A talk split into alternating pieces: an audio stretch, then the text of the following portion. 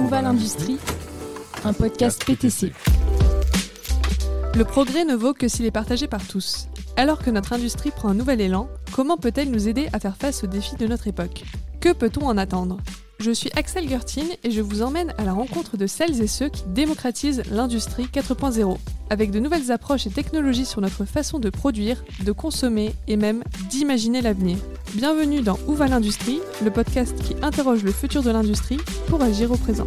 Aujourd'hui, je suis à nouveau avec Laurent Germain, expert IoT chez PTC France, pour approfondir le sujet du jumeau numérique. Bonjour Laurent. Bonjour Axel. Laurent, vous revenez aujourd'hui sur notre plateau pour aborder le thème du jumeau numérique sous l'angle de la RD. Mais avant ça, est-ce que vous pouvez vous représenter? Donc, je suis consultant chez PTC en charge de l'accompagnement de nos clients sur les technologies de gestion de données produits, d'IoT et de réalité augmentée, mais aussi passionné de technologie et de leur impact sur nos vies quotidiennes. Dans l'épisode précédent, on a parlé de plusieurs exemples de jumeaux numériques de produits tangibles. Le jumeau numérique peut-il aussi s'appliquer avant même que le produit n'existe, comme en phase de RD notamment? Alors, c'est une bonne question parce que cela peut en effet paraître euh, sembler paradoxal d'avoir un jumeau numérique d'un produit qui n'en est encore qu'à l'état de concept marketing. Mais justement, le jumeau numérique va suivre le produit tout au long de son cycle de vie, même avant sa phase de production, avant sa naissance. Et ce qu'il faut savoir, c'est plus on se situe à la jeunesse d'un produit, plus le jumeau numérique sera utilisé par des organismes type bureau d'études ou marketing, et en phase d'après-vente, le jumeau numérique, qui continuera à s'enrichir des données liées à son utilisation, concernera donc les services de maintenance, pour au final améliorer l'expérience de l'utilisateur. En RD, on peut voir le jumeau numérique comme étant le tout premier prototype virtuel. Mais c'est aussi un prototype augmenté, un prototype vivant, basé sur les spécifications du produit et qui évolue au gré des modifications des pièces conçues par le bureau d'études. Alors un exemple, un véhicule automobile peut être encore en phase de conception initiale, très, très, très préalable, et en temps réel pourra être visualisé en réalité augmentée ou en réalité virtuelle et entièrement simulé avant même d'avoir fait rouler le premier prototype. Donc on est, on est très loin des maquettes en polystyrène qui, il y a quelques années, étaient finalement la seule façon de pouvoir prévisualiser un futur véhicule. C'est une bonne question parce qu'évidemment, souvent on entrevoit le jumeau numérique comme étant la représentation de quelque chose de, de physique, de tangible. Or là, finalement, euh, on peut aussi utiliser le jumeau numérique alors qu'un produit n'en est encore qu'à sa phase de, conception. Bien sûr, l'utilisation n'est pas la même puisque euh, on a les jumeaux numériques, comme on l'a vu dans le précédent épisode, utilisés à des fins de, maintenance ou de service après-vente. Mais là, ce dont on parle, c'est de pouvoir au plus tôt, avant même qu'un produit euh, ne, soit, réel, de pouvoir voir sa représentation sous forme de jumeau numérique pour que les personnes qui travaillent dessus au niveau du bureau d'études puissent collaborer et prévisualiser ce produit grâce principalement à des données 3D et de pouvoir lui donner une réalité avant même qu'il n'était fabriqué. Alors, l'avantage de ce jumeau numérique, c'est qu'il va être collaboratif, très vite s'enrichir de toutes les données des différentes parties prenantes du, bureau d'études, et ce prototype va évoluer au fur et à mesure des modifications. Et la valeur ajoutée, c'est que très rapidement, on va pouvoir visualiser ce produit avec des technologies de réalité virtuelle, de réalité augmentée, sans avoir besoin de créer des prototypes physiques. Euh, ce qui était il y a encore quelques années une obligation, on devait passer par la réalisation de prototypes en bois ou en polystyrène pour pouvoir se rendre compte de quelle serait l'apparence future du produit. Donc c'est cette dualité entre les maquettes physiques et les maquettes numériques du produit euh, que l'on va pouvoir dresser ici. Alors j'ai bien compris cet aspect de maquette numérique et j'espère que nos auditeurs aussi. Qu'est-ce que le jumeau numérique a de plus qu'une maquette numérique? Alors, effectivement, c'est un point qui mérite euh, d'être précisé parce que si l'on continue sur l'exemple du, véhicule, je vais prendre un exemple concret, il est fréquent que le bureau d'études utilise un outil de conception 3D pour la carrosserie, un autre outil pour les parties motorisation et peut-être un autre pour la partie transmission.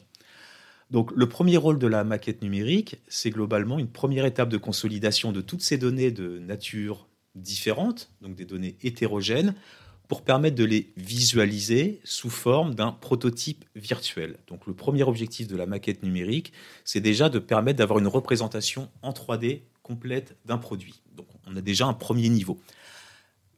Mais cela ne suffit pas parce que la plupart des produits aujourd'hui sont pluridisciplinaires, c'est-à-dire au-delà de pièces qui ont été dessinées, les produits aujourd'hui se composent de données électroniques, de logiciels embarqués, et puis l'époque où on avait d'un côté les produits de type mécanique, de l'autre des produits de type électronique est un peu révolue. Les lignes bougent. un véhicule qui est à une époque considéré comme l'archétype d'un produit mécanique, bah, est-ce que ce n'est pas en train de devenir, peut-être comme le, dit le patron de Tesla, plus proche d'un iPhone sur roue que d'un simple euh, objet mécanique? De toute façon, aujourd'hui, il va falloir synchroniser tous ces différents métiers qui travaillent ensemble sur la conception d'un produit. Donc, j'évoquais le logiciel embarqué et aujourd'hui, une des premières questions qui se pose, c'est bah, de typiquement s'assurer que est-ce que mon logiciel, dans telle version, sera compatible avec telle puce électronique ou telle carte euh, qui a été réalisée par telle équipe? Toute cette notion de compatibilité, de synchronisation entre différents métiers amène de nouveaux challenges. Et le rôle justement du jumeau numérique pour le RD, c'est d'agréger toutes ces données, de les regrouper, de les fédérer de constituer une forme de référentiel commun pour que tous ces métiers qui travaillent autour d'un même projet puissent échanger, même si chacun travaille sur des données de type complètement différent.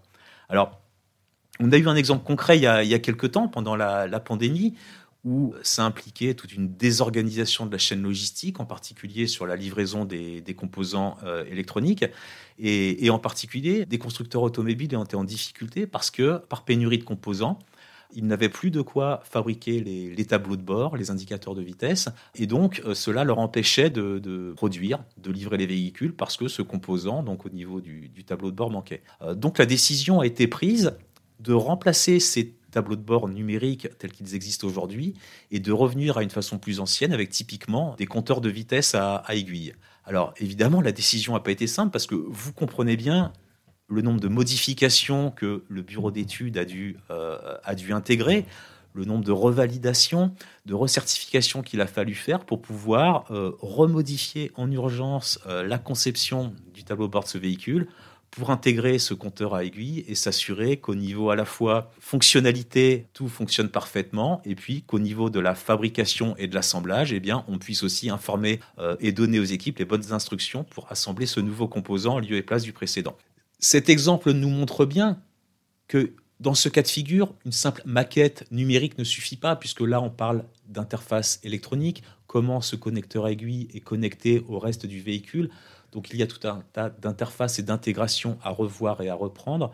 Et donc au-delà d'une maquette numérique, le jumeau numérique, lui, permet, euh, par cette capacité à agréger toutes les données de tous les métiers, de pouvoir faciliter et simplifier la synchronisation d'une modification et de s'assurer qu'on ait pu étudier tous les impacts sur l'intégralité du véhicule. On voit à travers cet exemple dans l'automobile que la pénurie des matières premières amène les industriels à conduire des changements inattendus et donc font preuve d'agilité. Au-delà de cette agilité accrue, quels sont les autres bénéfices que peut tirer la RD de ce type d'outil alors les avantages sont, sont vraiment multiples parce qu'on va favoriser la circulation de l'information et très concrètement, on va aboutir à une réduction du, temps de développement et donc de délai de mise sur le marché, une meilleure compétitivité, évidemment une réduction des coûts, une meilleure qualité. Mais la mise en place de ce genre d'outils va aussi avoir un autre, un autre effet un peu plus global dans l'entreprise. C'est que d'une façon générale, ça va favoriser la, collaboration et, la transformation numérique de l'entreprise, liée principalement au fait qu'on va utiliser des, outils qui permettent à chacun de, contribuer à un, projet global. Donc cette collaboration autour d'un référentiel qui agrège toutes les contributions d'une équipe qui, comme on l'évoquait, est, pluridisciplinaire, euh, va même pouvoir aller au-delà de l'entreprise parce qu'on va aussi pouvoir y intégrer euh, toute partie prenante, que ce soit des partenaires, des fournisseurs de pièces, que ce soit des fabricants, euh, mais aussi, et c'est un point qu'on va probablement discuter un peu, un peu après, sur la façon dont on va aussi pouvoir intégrer le client final dès les phases amont de, conception d'un produit. Donc cette meilleure intégration va permettre d'être plus proche du, marché et de garantir que par des itérations que l'on va rendre beaucoup plus rapides, on va pouvoir converger au plus vite vers le besoin des clients. On va aussi, j'évoquais l'aspect sur la réduction du, temps de développement et de son coût. Euh, il y a un exemple assez intéressant lié au fait que le jumeau numérique, comme on l'a évoqué, agrège toutes les données liées au développement d'un produit. Donc, on a parlé de logiciel, on a parlé d'électronique, on a parlé de pièces mécaniques. Mais il y a aussi autour de ces outils tout un tas de capacités de modélisation.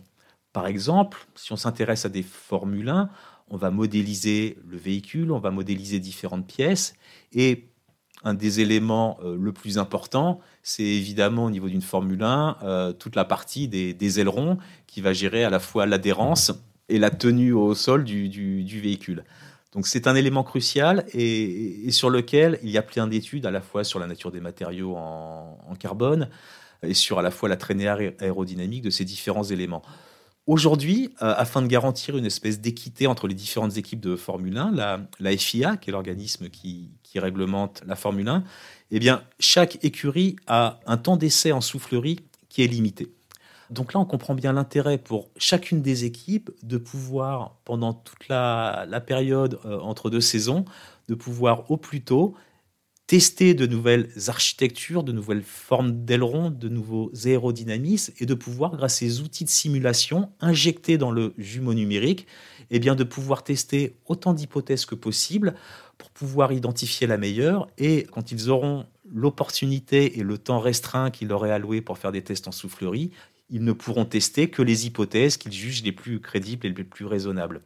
Donc ça peut permettre effectivement de, viser au plus juste, de diminuer les coûts et d'avoir une efficacité maximum. Vous nous avez décrit les avantages en termes de simulation, vous avez aussi parlé de collaboration. Est-ce que la collaboration peut être étendue au-delà du bureau d'études et toucher tout l'écosystème de l'entreprise? Alors c'est vraiment une préoccupation majeure parce que euh, sans même parler d'outils informatiques qui sont, qui sont différents entre les différentes équipes d'une entreprise, il y a déjà souvent culturellement des approches différentes. Et donc, on va vraiment pouvoir utiliser ce jumeau numérique pour briser les silos qui existent entre les équipes, qui sont euh, le bureau d'études, le bureau des méthodes, la fabrication, la documentation, la prévente. Donc le but du jumeau numérique va être vraiment justement de, pouvoir transiter au travers de ces différents services en leur permettant d'avoir un accès euh, global, tout en ayant la possibilité pour chacun de voir les données qu'il concerne, tout en héritant de celles qui ont été faites par les autres euh, intervenants. Je m'explique. L'objectif, c'est de fluidifier la circulation des, données issues du bureau d'études vers finalement tous ceux qui vont, qui vont en avoir besoin et qui s'appuient dessus. Si je suis en charge de préparer les gammes de fabrication, je vais avoir besoin de savoir quelles pièces il faut assembler entre elles. Si je suis en charge de rédiger la documentation, il me faut bien évidemment des données 3D euh, à jour ou les spécifications qui soient, qui soient correctes. Donc avec un jumeau numérique issu du RD, on va assurer que l'intégralité des données va pouvoir vivre et être fournie aux bonnes personnes quand elles en ont besoin. Pour illustrer ce que vous venez de nous dire, auriez-vous un exemple à nous citer? Ah bah, il y a de nombreux industriels qui déploient ce, type de jumeau numérique, mais je peux vous donner un, un exemple pour un fabricant aéronautique qui, bah, au plus tôt, finalement, dès les phases de bureau d'études et de conception euh, du produit, donc dès la phase engineering, au plus vite, on commence les phases d'industrialisation, pardon, donc pour préparer la façon dont on va fabriquer et assembler le produit. Et ça, ça permet de réduire les cycles, puisque historiquement, souvent les gens des méthodes attendaient que le bureau d'études ait validé l'ensemble des conceptions pour commencer à préparer la façon dont on allait préparer le produit. Aujourd'hui, on va de plus en plus avoir ces étapes qui s'effectuent en parallèle avec une synchronisation entre les gens des méthodes et les gens de la fabrication. Donc, de ce fait-là, on va pouvoir anticiper au plus vite les bonnes tâches à réaliser sur les bons postes de travail, de pouvoir programmer les robots et les flux au sein de l'usine. Ce qui fait que quand on va lancer les phases de production, on aura complètement anticipé l'ensemble des actions à faire sur chaque poste de travail. Et cette souplesse fait que bah, dès qu'une modification intervient au bureau d'études, on saura très concrètement comment impacter telle euh, fiche d'instruction sur tel poste de travail. Donc, si on peut faire ça sur un objet aussi complexe qu'un avion, on peut le faire pour euh, beaucoup d'autres, bien évidemment. Mais il ne faut pas oublier que rendre tout cela possible, ça implique pas mal de transformations au niveau des, des outils IT. Comme j'évoquais tout à l'heure, on est souvent sur des populations qui n'ont pas forcément des outils euh, qui sont identiques, donc il y a souvent besoin d'exporter des données dans un format, de les réimporter sur un autre outil, donc avec une rupture de flux. Donc le premier chantier, c'est souvent de s'assurer qu'on a mis des outils qui communiquent correctement entre ces différents services pour permettre une continuité numérique euh, complète et synchronisée. Et parfois, ça va même au-delà d'une simple entreprise, puisqu'on va travailler avec des partenaires, avec des sous-traitants. Et donc, la solution, peut pousser à aller vers des solutions qui soient des solutions euh, Internet, donc euh, des offres SaaS dans le cloud. Mais attention, car ça ouvre aussi une question sur la propriété intellectuelle et des éventuelles fuites de données qui peuvent être préjudiciables. Donc, Donner accès aux données au maximum de personnes, c'est indispensable pour garantir une meilleure réactivité euh, et, une continuité numérique complète au sein de l'entreprise. Mais attention aux fuites de secrets industriels. On vient de voir plusieurs exemples industriels, mais j'imagine que le jumeau numérique peut aussi être appliqué à d'autres secteurs. Auriez-vous d'autres exemples à nous citer? Alors oui, il y a un domaine qui est en train d'effectuer une, vraie révolution technologique et numérique, c'est le secteur du BTP. Sur certains chantiers, c'est encore la version papier des plans qui fait foi et, on voit souvent les chefs de chantier se déplacer avec des liasses de plans, de documents, pas forcément à jour et avec toutes les conséquences que l'on peut imaginer sur les travaux, donc des retards, des malfaçons et, des non-conformités. Cette approche de jumeaux numériques du, bâtiment euh, va réellement apporter un changement dans la façon dont ces gens travaillent, parce qu'on va pouvoir permettre à tous les métiers de l'ingénierie, du bâtiment, que ce soit les gens en charge de la structure, de la climatisation, euh, des réseaux d'électricité et d'eau, euh, de pouvoir synchroniser euh, ces métiers et d'éviter les conflits et, surtout éviter les, incompatibilités. On a par exemple aujourd'hui, avec nos technologies de jumeaux numériques couplées à de la réalité augmentée, la possibilité de pouvoir eh bien, intégrer les réseaux souterrains, que ce soit d'eau, gaz, euh, électricité, télécom, et de pouvoir utiliser ces données et de permettre à un opérateur, typiquement un chef de chantier quand il est dans une rue, de pouvoir prévisualiser grâce à la réalité augmentée en semi-transparence les réseaux enterrés et s'assurer que lors du, creusement d'une tranchée, il va bien évidemment pouvoir éviter ces, réseaux pardon, et donc éviter de les, les endommager. Alors, Là, je parle juste de, la modélisation à la fois de nouveaux bâtiments, euh, à la fois d'un chantier, et puis peut-être effectivement des réseaux existants, mais au-delà de ce pur aspect où on a modélisé les différents éléments dans leur euh, environnement, que ce soit pour des bureaux, des immeubles, on peut aussi euh, simuler les structures. Et aujourd'hui, il est de plus en plus important de pouvoir modéliser le jumeau numérique d'un bâtiment à la fois au moment de sa conception, pouvoir s'assurer que euh, les ouvrants, les portes et les fenêtres soient orientés d'une telle façon à ce qu'on va éviter les déperditions de chaleur, de pouvoir utiliser des bons matériaux pour limiter les consommations d'énergie, et puis, euh, toujours lié aux matériaux utilisés, euh, pouvoir garantir que le bâtiment a un impact carbone raisonné du fait de l'utilisation de, de matériaux vertueux. Et ces préoccupations, qui depuis déjà 10 ou 20 ans sont importantes, se sont euh, devenues de plus en plus cruciales ces derniers, ces derniers mois avec l'évolution de, tout un tas de coûts, euh, que ce soit des matières premières ou, de l'énergie. Alors, un jumeau numérique dans ce domaine, on vient de le voir, a une importance euh, indéniable pour sa, conception et sa, construction, mais à l'usage, on a souvent dans la plupart des bâtiments des outils de GTB, donc gestion technique du bâtiment, qui vont agréger les données de consommation, de température intérieure-extérieure, prévision météo, circulation des fluides. Et donc, le fait de pouvoir agréger toutes ces données, euh, comme nous le faisons d'ailleurs dans, dans, certaines villes, euh, Smart City, avec des projets de Smart City ou Smart Building, des solutions d'IoT qui vont collecter ces données, vont pouvoir permettre de les confronter aux jumeaux numériques euh, du bâtiment tel qu'il a été conçu pour comprendre au mieux son, euh, son fonctionnement, de pouvoir prévenir, comme on l'évoquait, euh, et contrôler au mieux les dépenses d'énergie. Et grâce à toutes ces technologies-là, du jumeau numérique couplé à de l'IoT, eh bien, on va pouvoir typiquement transformer des bâtiments en structures à énergie positive. On comprend que le jumeau numérique a un vrai rôle à jouer dans la sobriété énergétique. On en parle beaucoup comme un levier de décarbonation pour l'industrie. Comment est-ce qu'un jumeau numérique pourrait nous aider à aller plus loin et nous aider à réduire notre impact? Alors, la, prise en compte des, à la fois des dépenses énergétiques, euh, d'avoir une approche plus vertueuse, d'utiliser des meilleurs composants, on l'a vu, est un objectif majeur pour la plupart des entreprises. Et, au final, quand on développe un produit, bah, on va faire sans arrêt des arbitrages, des choix entre les exigences clients, le coût, la qualité et l'impact environnemental. Et bien évidemment, tous ces objectifs sont, contradictoires. Alors, l'intérêt d'un jumeau numérique, ça va être justement de pouvoir très précisément faire des simulations, des études, de comprendre l'impact de chacun de ces critères, et en fonction de ces objectifs, marketing, environnementaux ou de coûts, eh bien, on va être certain de pouvoir adapter au mieux le produit final, de faire les bons choix pour répondre euh, à un objectif donné. Et, ce qui est important de comprendre, c'est que finalement, ce qui est important pour la décarbonation, d'une façon plus générale, la, sobriété, euh, ce n'est pas tant l'utilisation ou l'usage d'un produit qui détermine son impact carbone, mais bien souvent, ce sont les choix qui sont faits au moment de sa conception, euh, avant même sa fabrication. On a un exemple, avec toujours un exemple dans l'automobile. BMW a travaillé sur un, sur un concept de véhicule euh, quasiment recyclable à 100%.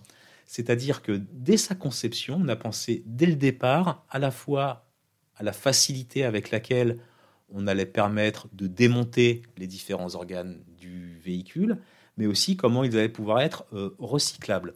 Cette logique est même allée jusqu'aux batteries du véhicule, dont on peut aller jusqu'à recycler 96% d'une batterie. Donc ce n'est pas forcément des déchets qui iront polluer, mais auxquels on va pouvoir donner une seconde vie.